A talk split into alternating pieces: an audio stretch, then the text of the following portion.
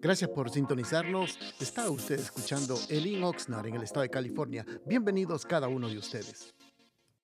Nehemías capítulo número 6, por favor. Y vamos a leer versículo 1 en adelante. Cuando usted lo tenga, me da un amén. Si lo tenemos, siempre traiga Biblia, hermanos. O si no, puede obtener una ahí atrás que están cómodas. Dice la palabra del Señor, versículo 1, cuando oyeron Zambalat y Tobías y Gesem el árabe y los, de, y los demás de nuestros enemigos, que yo había edificado el muro y que no estaba en el pórtico, aunque hasta aquel tiempo no había puesto las hojas en las puertas. Zambalat y Gesem enviaron a decirme, ven, reunámonos en alguna de las aldeas en el campo de Ono. Mas ellos habían pensado hacerme mal. Y les envié mensajeros diciendo, yo hago una gran obra y no puedo ir porque cesaría la obra dejándola yo para ir a vosotros. Y enviaron a mí con el mismo asunto hasta cuatro veces. Y yo le respondí de la misma manera. Entonces Zambalat envió a mí su criado para decir lo mismo por quinta vez, con una carta abierta en su mano. Amén. Pueden tomar asiento, hermanos, por favor. Gloria a Dios. Le hemos llamado a este tema, hermanos, trampas contra Nehemías. Hemos ido avanzando acerca de cómo Nehemías ha tenido una serie de dificultades para la construcción del muro. Desde un principio que empezaron la construcción del muro, hubieron obstáculos. Hubieron enemigos que venían de afuera a querer atacarlos. Y luego vemos también que se levantan enemigos internamente para frustrar el ataque, perdón, frustrar la construcción de los muros.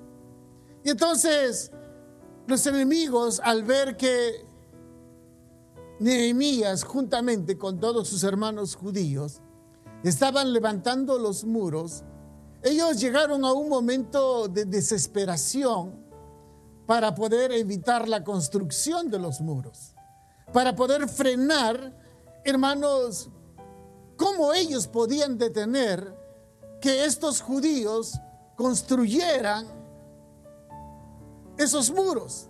El enemigo, hermanos, había tratado de detener de tener la obra por todos los medios. Había amenazado con ataques, había frustrado, había conspirado. Hermano, quiero que entienda esto, el enemigo siempre va a hacer todo lo posible, va a intentar de una forma u otra forma tratar de desviar para la edificación de los muros. O también, hermanos, nos puede desviar a nosotros para que nosotros sigamos, sigamos creciendo, sigamos avanzando, sigamos congregándonos, el enemigo va a hacer todo tipo de artimañas. Intentaron el ataque, cosa que no lograron, no se logró. Buscaron la forma de intimidarlo, tampoco lo lograron. Buscaron la forma hermanos, de tratar de detener la reconstrucción de los muros y no lo pudieron. Entonces, en vista de que intentaron de varias formas querer atacar al pueblo judío, ahora se van sobre Nehemías. Pero ahora, como le vuelvo a repetir, ya las amenazas no servían. Entonces, el enemigo lo que hace es tratar de atacar el carácter de Nehemías. Y cuando le digo el carácter, hermanos, es que va a buscar la forma, de una forma u otra, quiero que entienda, hermanos, esto es para usted y para mí. Así como a Nehemías lo atacó de una forma muy sutil para desviar el crecimiento o la construcción de los muros, igualmente a usted y a mí nos va a atacar con una serie de ataques, primero para dejar de congregarnos, para dejar de leer la Biblia, para dejar de consagrarnos para Dios, para dejar, hermanos, de, santificarnos y buscar más de su presencia de Dios. El enemigo va a ser, hermanos, infinidades de trampas, de engaños, recursos, cómo poder desviarnos de los caminos del Señor. Y cuando le digo de los caminos del Señor es buscar la forma como usted deje de congregarse. Esa es la trampa del enemigo. Y muchas veces nosotros no lo sabemos discernir. Muchas veces nosotros no logramos entender que a veces lo que parece bendición es una trampa de Satanás. ¿Me hago entender? Sí me están poniendo atención, ¿no? Amén. Vamos a leer de lleno los primeros versículos que hemos leído. Fíjese lo que dice el versículo 1. Cuando oyeron Zambalat y Tobías y Gesén el árabe, dicen los demás de nuestros enemigos que yo había edificado el muro y que, perdón, y no quedaba en el portillo, aunque hasta aquel tiempo no había puesto las hojas en las puertas. Fíjese, versículo 2, fíjese, oiga, Zambalat y Gesén enviaron a decirme, ponga atención, ven, reunámonos en alguna de las aldeas en el campo de Ono, mas a ellos habían pensado, ¿qué dice? ¿Lo está leyendo? ¿Qué dijo? ¿Pensaban qué? Hacerme mal. Fíjese, quiero que entienda esto.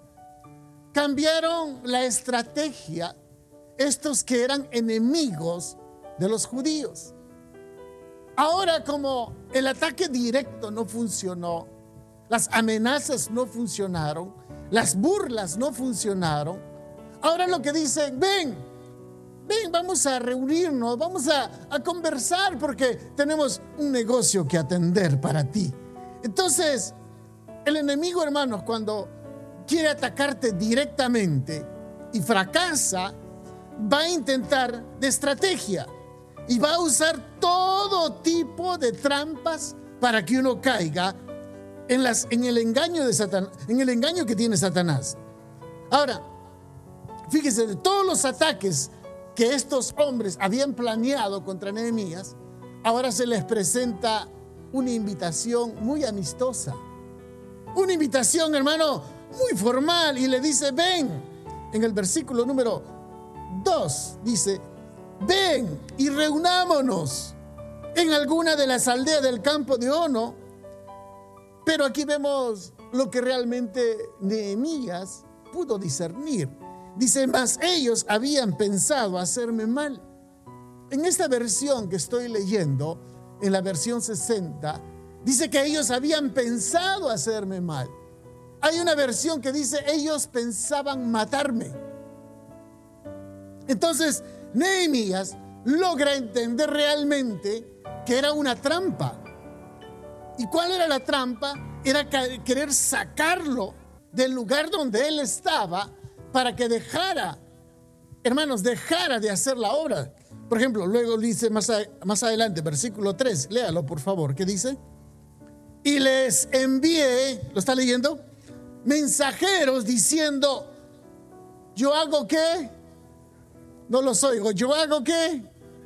Una gran obra. O sea que lo que Nehemías estaba haciendo no era una obra cualquiera, una gran obra. Y no puedo ir porque cesaría la obra dejándola yo para ir a vosotros. Porque Nehemías entendía que la labor que él estaba haciendo era algo grande. Amén. A veces nosotros pensamos, hermanos, o quizás no pensamos como Nehemías. Porque a veces pensamos, no, ¿y para qué voy a ir a reunirme a esa iglesita pequeña? Quizás para muchas personas lo ven así. Pero quiero que entienda, nosotros estamos haciendo algo grande. Me hago entender. Algo grande no para usted, es para la gloria de Dios. Entonces, el Satanás sabe que usted, al momento de congregarse, está haciendo la obra del Señor. Cuando usted trajo a su familia el día de hoy, usted está haciendo la obra del Señor, porque usted desea algo bueno para su familia, ¿o no, hermanos? Todos deseamos algo bueno para nuestra familia. Pero ¿quién de nosotros no ha tenido pruebas? ¿Quién de nosotros no ha tenido oposición? Yo les aseguro que muchos de nosotros quizás hemos discutido antes de venir, porque Satanás, ese es el trabajo de, Satanás. Te pone cualquier obstáculo para que realmente uno deje de, de asistir a la iglesia, uno deje de oír la voz de Dios, que uno deje, oiga, de leer la palabra, uno deje de congregarse. El diablo es astuto, perverso, malvado. Él no insiste una vez. Lea versículo siguiente, por favor, ¿qué dice? Le envié mensajeros diciendo, yo hago una gran obra, no puedo ir porque cesaría la obra dejándola yo para ir a vosotros. Versículo 4, por favor. Y enviaron a mí, ¿qué dice? Con el mismo asunto. ¿Cuánto? Cuatro veces y yo le respondí de la misma manera. Hermanos, el diablo te va a hacer, te va a insistir muchas veces. Pero ¿qué es lo que va a hacer? Nehemías respondió, mira, estoy ocupado haciendo una gran obra para el Señor. El enemigo va a insistirte, oiga, una vez, dos veces, tres veces. Te va a decir, ¿a qué vas a ir a la iglesia el viernes? Mejor del sábado o el domingo. ¿Para qué vas a ir todos los días? ¿Qué vas a hacer en la iglesia? ¿No te cansas? ¿No te aburres? Hoy es día viernes. Vamos a hacer una carne asada mejor. Vamos a hacer algo, vamos a reunirnos. Vamos a hacer algo. ¿Por qué razón tienes que estar congregándote todo el tiempo? ¿No cree que es mucho? ¿Te has vuelto un fanático? ¿Un religioso? ¿Ya no sales de la iglesia? Es, que el enemigo es astuto, no, hermanos. Te va a decir muchas y otras veces, hermano. Te va a insistir, va a buscar la forma como sacarte de la iglesia. Va a buscar la forma como presentarte cualquier cosa. Oiga, cualquier cosa con el fin de que desvíes la mirada del Señor. Hace un tiempo atrás, tiempo atrás, en la iglesia vino la moda del vende oro y te vas a hacer rico. Vende oro, vende oro, vende oro. Mire hermanos, yo no estoy en contra de los negocios. Créame hermano, yo al contrario los animo. Mi, mi deseo es que usted emprenda un negocio, que emprenda algo. Pero cuando un negocio te va a decir, oiga esto, que te vas a hacer rico, ten con cuidado.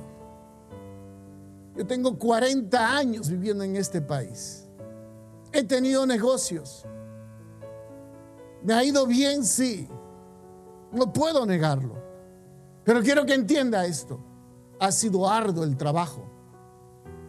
Y yo, en todos esos 40 años, que una persona que yo conozca, que me diga, me he hecho rico de noche a la mañana, tiene que ser algo ilegal. ¿Me hago entender? Haga negocio lo que tenga que hacer. Aquí hay hermanos que tienen negocio y gloria a Dios. Pero una de las cosas, no descuidan su servicio al Señor. Porque están haciendo una gran obra. Pero ¿cuántas personas usted conoce, hermanos? Se van a otro estado con el fin de ganar dinero. ¿Y qué es lo que consiguen? Satanás es astuto, lo sacó de la iglesia. Ya dejaron de congregarse. Ya dejaron de buscar de la presencia del Señor. Ya hasta la Biblia ni la leen, hermano. Hay personas, hermano, que han salido de, de esta iglesia, se han ido aquí, aquí cerquita, a Salinas, al condado de Monterrey. Terminó la cosecha, se van corriendo para allá. Porque dice que allá se va a ganar y los contratos están buenos. Y sabe una cosa, de unos 20 que se fueron, ni uno ha regresado. Es que Satanás es astuto, ¿no, hermanos? A usted se le va a presentar los negocios. Hermano, el engaño ha sido trampa constantemente en la Biblia. Hay una historia de un hombre, un profeta llamado Balán. ¿Cuántos se recuerdan de ese hombre? Dice que el pueblo enemigo le ofreció dinero a cambio de maldecir al pueblo de Dios. Y Balán, ambicioso y codicioso, siendo profeta de Dios, dijo, ah, si me dan una ofrenda y si me dan dinero, yo con todo gusto lo maldigo al pueblo de Dios. Y todos los pueblos enemigos, que eran dos, se reunieron y le dieron dinero. Pero en el momento que él se disponía a maldecir al pueblo de Dios, al pueblo de Israel, Dios venía y le daba profecía de bendición. Aleluya. Y entonces la gente que lo había contratado se enojaba y le decía, ¡Ey, ey, momentito! Nosotros te hemos contratado porque eres profeta de Dios para que maldigas al pueblo de Dios, no para que los bendigas. Pero él decía, yo en el momento que voy a decir, el Señor viene y toma control de mis labios y viene bendición para ellos. Aleluya. Y lo hizo una vez, lo hizo dos veces, lo hizo tres veces. Ya el, el pueblo enemigo dijo, no, no, no, con este no se puede. No, no, no, nosotros queremos que lo maldiga y lo contrario hace es bendecirlos. Pero como el profeta era perverso y malvado, él le dio una recomendación a los madianitas y a los amonitas. Y le dice, miren, el pueblo puede fallar. El pueblo puede caer y ser derrotado. Es más, hasta Dios los puede matar. Así que le dijo, anda todo tu pueblo, busca a las señoritas más bonitas que tenga, de buen atractivo físico, súbele las faldas, que sean minifaldas, vayan y seduzcan a los judíos. Y los hombres ni tontos ni perezosos, no hermano. Porque las mujeres para ciertas cosas se prestan, no hermano. Pues las mujeres se fueron, oiga. Seducieron a los judíos. Cayeron en fornicación. Cayeron en idolatría. Y Moisés viendo todo eso. Y los profetas viendo todo eso. Pero sobre todo Dios estaba viendo todo eso. Y dice que Dios en su ira, en su enojo, ese día murieron, o esa vez murieron 24 mil judíos solamente por la seducción del pecado, por la fornicación. Por una trampa Satanás. Y no es el único, hermano. Si usted lee la Biblia, en el libro de Josué, después de haber derrotado Jericó y todo el pueblo tenían temor de, acerca de Jehová, Dice que los pueblos temblaban. Viene el ejército del Dios viviente y Dios respalda a ese pueblo. Y había un pueblo, hermanos, que dijeron, vamos a engañarlos. Y es que se vistieron con ropa vieja, agarraron panes de los más secos, viejos, agarraron del agua toda de esas garrafones, por decirlo así, todos viejos, y se acercaron a Josué y le dijeron, Josué, venimos a hacer un pacto contigo, porque hemos visto de que tú a todo pueblo, toda nación que tú vas, los destrozas, los derrotas, porque el Dios que hizo los cielos de la tierra está con ustedes. Y venimos a hacer un pacto con ustedes. Y Josué dijo, ¿cuál es el pacto? Mira, nosotros venimos de lejos. Y le muestra la ropa toda sucia, toda vieja.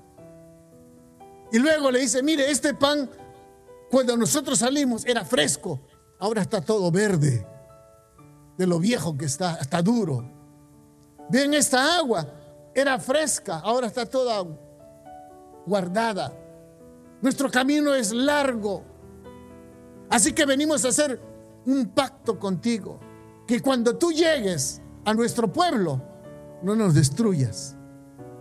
Aquí cometió el horror Josué.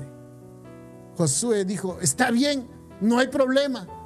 Ya veo las evidencias que ustedes vienen de lejos, veo su ropa, veo su comida, no le vamos a hacer daño. Y cometió un error Josué, porque ese pueblo estaba cerca de él. El error fue porque él no consultó a Dios. Y muchas veces nos dejamos guiar por las apariencias, ¿o no, hermano?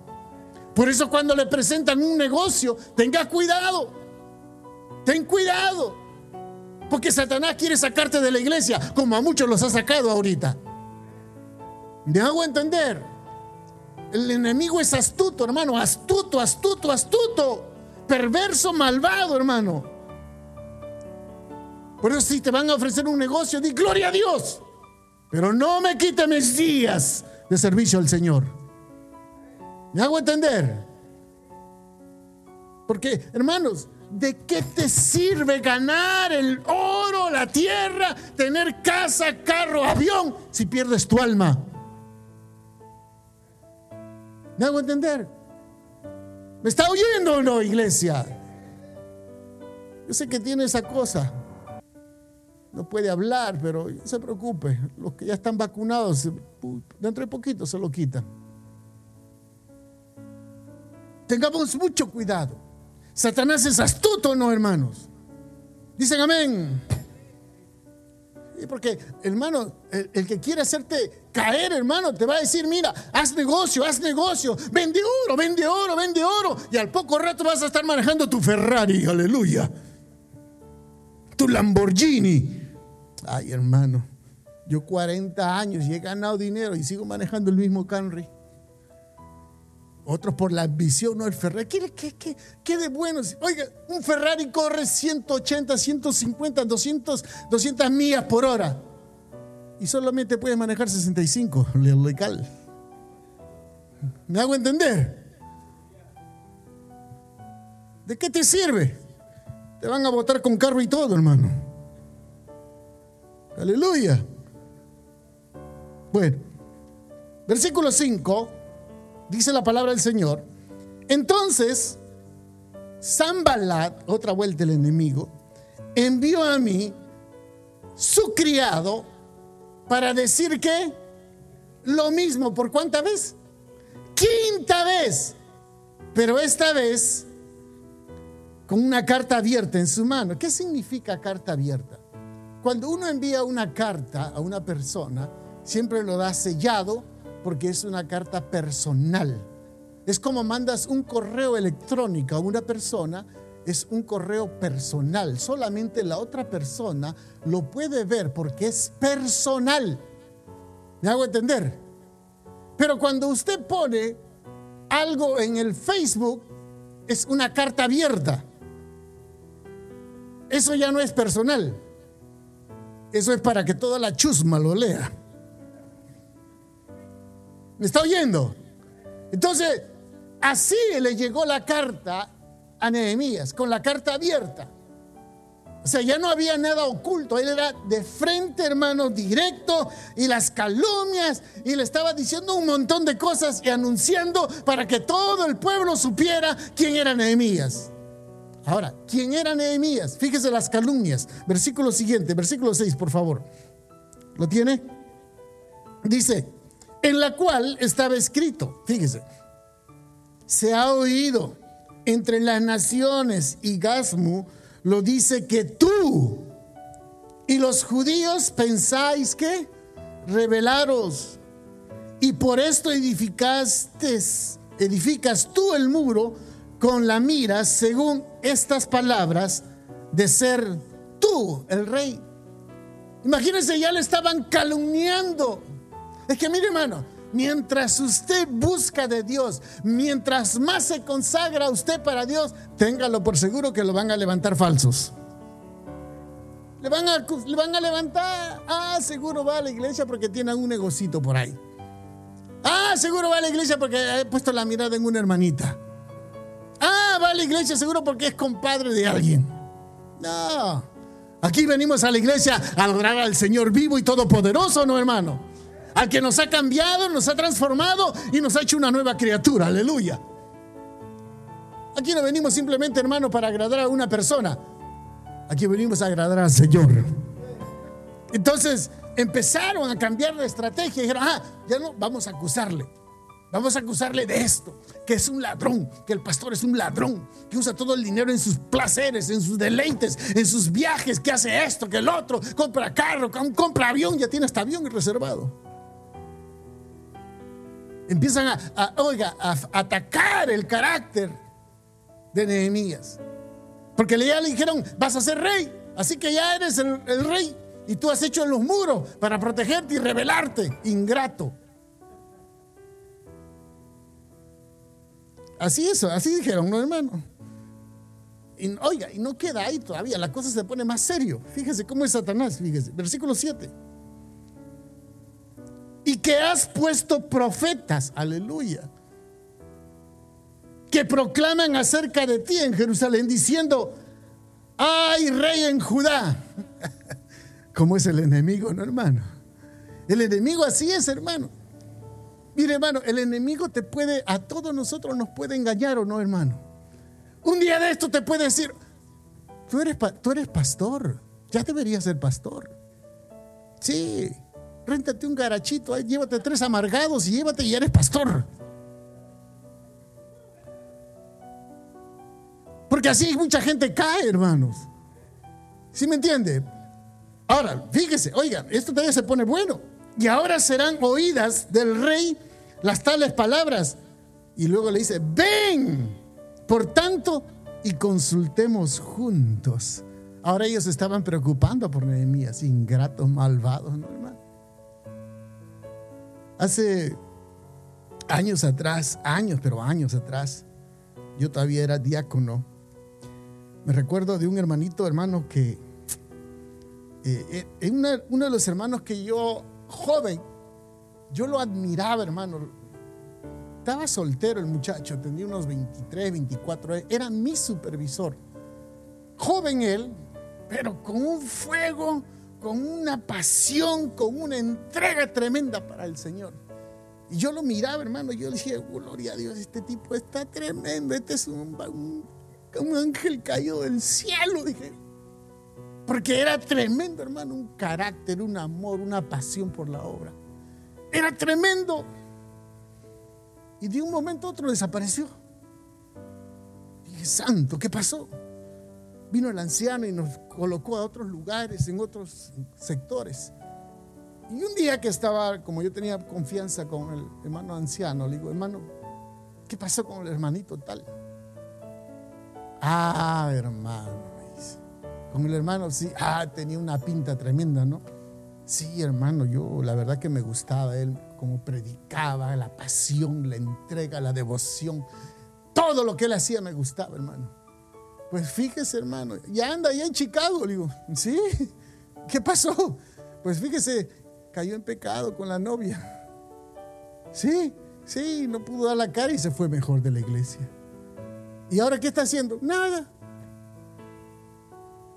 A veces el diablo actúa así o no, hermano. Por eso usted tenga cuidado. Tenga cuidado con las miraditas, hermano. Tenga cuidado cuando le hablen. Porque Satanás, ay hermano, Dios puede utilizar nuestras vidas o no, hermanos. Podemos ser piedra de tropiezo o no, hermanos. Entonces, era tremendo. Ahora, fíjese, vamos avanzando esto porque se pone bueno. Versículo 8. Entonces, envíe yo a decirle, no hay tal cosa como dice, sino que de tu corazón, ¿qué dice? Tú lo inventas. Porque ellos nos amedrentaban diciendo, se debilitarán tus manos de ellos en la obra y no serán terminadas. Ahora pues, oh Dios, fortalece mis manos. O sea que todo eso era una trampa, una acechanza contra Nehemías y el pueblo judío. Cuando usted puede discernir, amado hermano, cuando es de Dios o no es de Dios. Quiero que entienda, es fácil discernir. Cuando algo viene que te va a ayudar a crecer, que te va a ayudar a madurar, a ser una mejor persona, a ser un mejor creyente, un mejor cristiano, dale gloria a Dios. Pero si te dicen, mire hermano, te voy a dar más trabajo, el día viernes y domingo. Uno puede decir, gracias Señor, mis oraciones son respondidas. ¿Cuál Señor? ¿Me hago entender? ¿Cuál Señor? Ese es Zambalat que te está dando las horas de trabajo, que te está quitando de la iglesia. Ah, no, hermano, pero he venido a este país a prosperar, a ganar más. ¿A ganar más qué? ¿Dólares? De verdad, de verdad. Yo también vine a este país por los dólares. Aquí no hemos venido a buscar de Jesucristo. ¿O sí, hermano? ¿Usted ha venido aquí a Estados Unidos a buscar de Jesucristo o a buscar dólares? Hemos venido a buscar dólares. Yo no sé cuánto usted ha ganado, honestamente. Con todo respeto, no lo sé. Pero quiero que sepa, yo sé que aquí hay hermanos han ganado mucho dinero. Y yo les pregunto, ¿y dónde está? ¿Dónde está? Es la pregunta que me hace mi esposa. Me dice, Armando, tú has ganado mucho dinero. ¿Y dónde está? En las cantinas, en los bares, en los que venden droga. Ellos se lo llevaron. ¿O no? ¿O no? Otros construyeron casa allá al otro lado de la frontera. Ni ellos viven. Aleluya. Pero quiero más dinero. ¿Por qué no pide más de Cristo? ¿Por qué no buscar más de Dios? ¿Me hago entender? Gracias por estar pendientes de nuestra programación le invitamos que nos visite a uno de nuestros servicios los días viernes a las 7 de la noche y domingos a las 5 de la tarde. La dirección de nuestro local está ubicado en el 555 al sur de la calle A en la ciudad de Oxnard, en el corazón de Oxnard, y será un placer poder saludarlo. Y también le pedimos de que si usted puede seguirnos de nuestras actividades en Facebook o Instagram bajo el link Oxnard será una bendición. Y para mayor información puede usted llamarnos al área 805-991-6030. Bendiciones.